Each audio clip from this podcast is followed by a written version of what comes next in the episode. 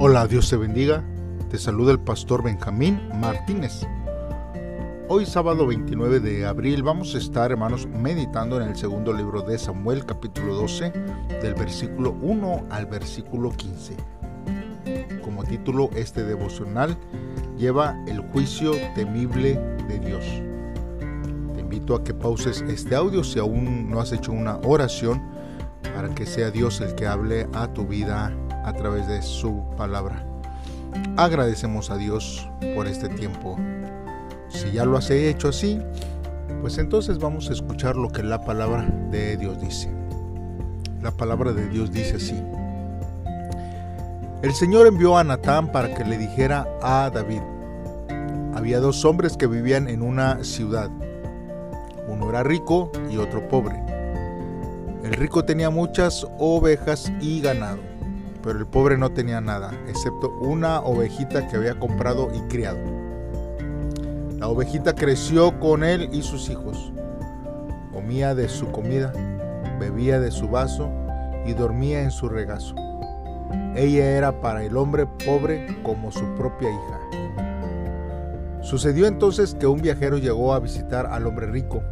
Este quería ofrecerle de comer pero como no quería matar a ninguna de sus ovejas ni ganado para alimentar al, viajero, tomó la ovejita del hombre pobre y la mandó a preparar para darle de comer a su huésped.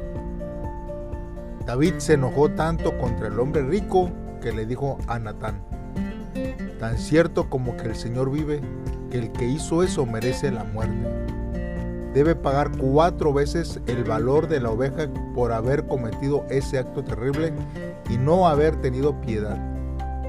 Entonces Natán le dijo a David, Tú eres ese hombre. El Señor Dios de Israel dice, Te elegí para que fueras el rey de Israel. Te libré de Saúl. Dejé que tomaras a su familia y a sus esposas y te hice rey de Israel y Judá y como si no fuera suficiente, te di cada vez más. ¿Por qué entonces ignoraste mi mandato e hiciste lo que me, desagrada? Dejaste que los amonitas mataran a Urias el hitita para quedarte con su esposa. Es como si tú mismo lo hubieras matado en batalla. Por eso tu familia jamás tendrá paz al tomar a la esposa de Urias elitita, me despreciaste. Ahora el Señor dice, traeré desastre contra ti y vendrá de tu familia. Tomaré a tus mujeres y se las entregaré a un hombre cercano a ti. Él dominará con ellas, todo el mundo lo sabrá. Tú te acostaste con Betsabé a escondidas pero tu castigo estará a la vista de todo Israel. Entonces David reconoció ante Natán, diciendo, he pecado contra el Señor. Natán le dijo a David, el Señor te perdonará incluso este pecado, no morirás. Pero por haber hecho lo que hace que los enemigos del Señor le pierdan el respeto, tu hijo sí morirá. Después de esto, Natán regresó a su casa. El Señor hizo que el niño que David había tenido con la esposa de Urias enfermara de gravedad. Muy bien hermanos, pues vamos a estar meditando en la palabra de Dios. Vemos aquí hermanos que Dios trae al arrepentimiento a personas en distintas formas. Natán, hermanos, fue enviado de Dios para hacerle ver su culpabilidad. Muy sabiamente, hermanos, Natán presentó a David un caso de estudio para que David diese su juicio al respecto. La injusticia del rico en la parábola era clara y era repugnante.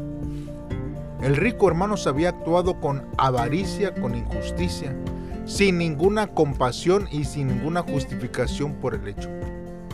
David, hermano, se enfureció tremendamente ante la conducta de aquel rico y demandó que el rico pagase al pobre cuatro ovejas, porque así lo requería la ley establecido según en Éxodo capítulo 22, verso 1, que dice que si alguien se roba un toro o una oveja y lo mata o vende, pagará cinco toros por cada toro y cuatro ovejas por cada oveja.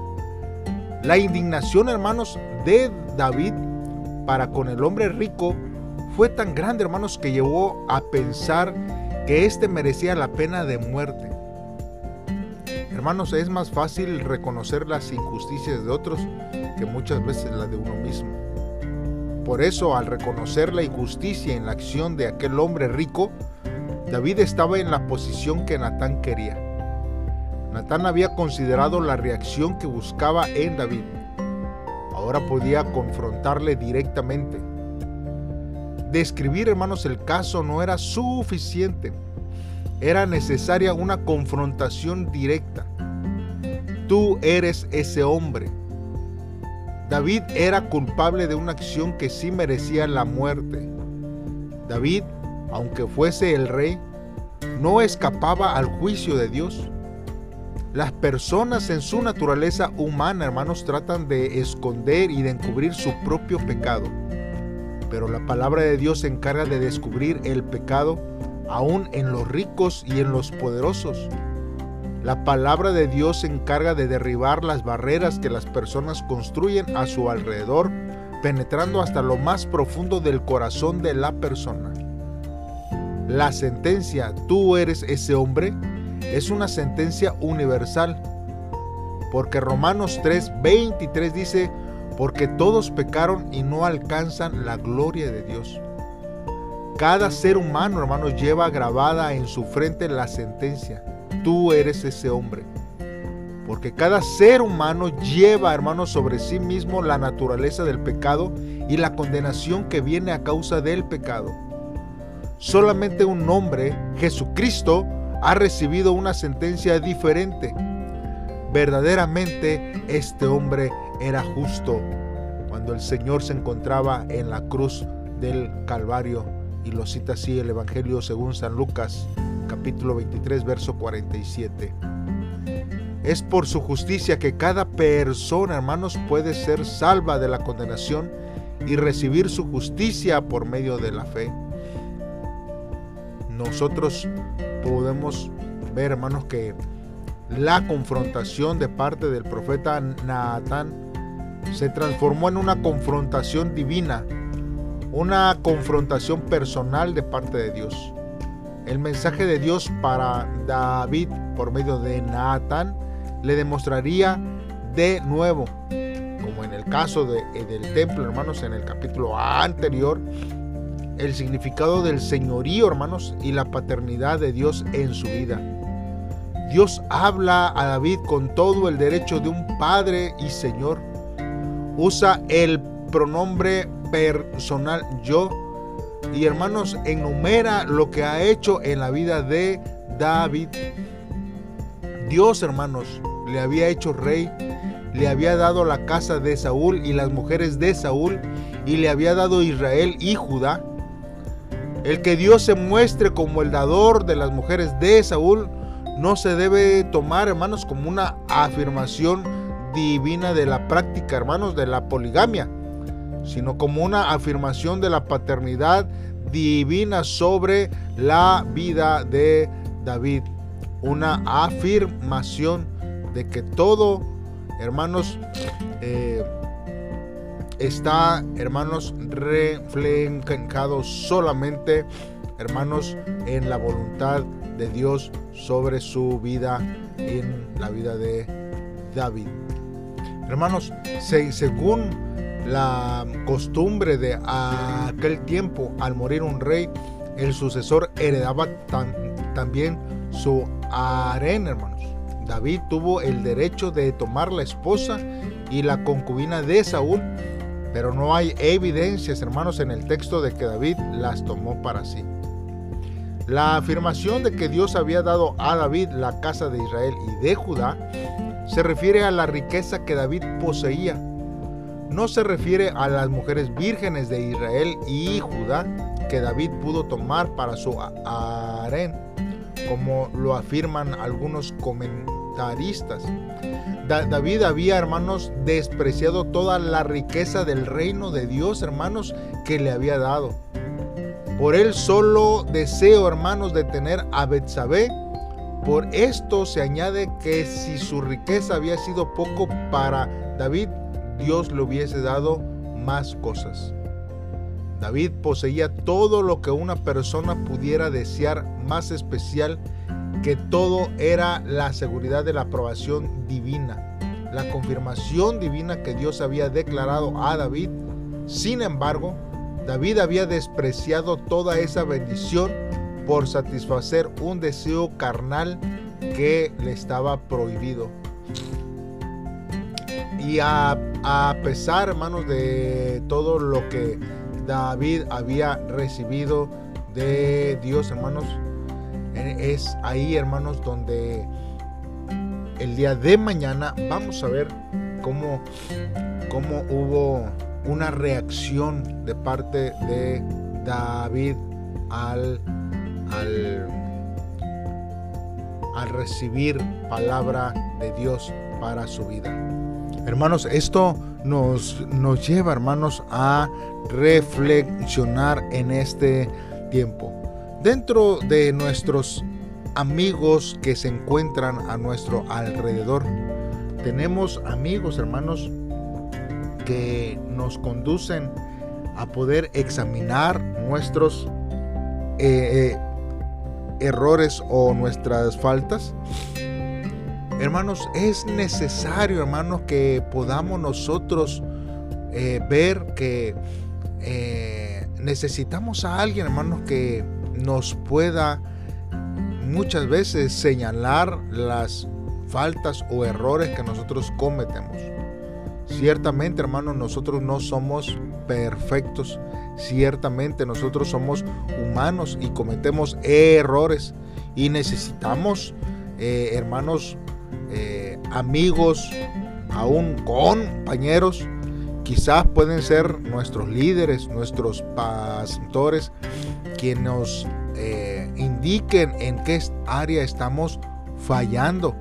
Es necesario, hermanos, eh, tener, porque quizás dentro de nuestros ámbitos podemos nosotros pensar que estamos haciendo bien, así como David tuvo que reaccionar a través de Natán para poder ver el pecado que él había hecho.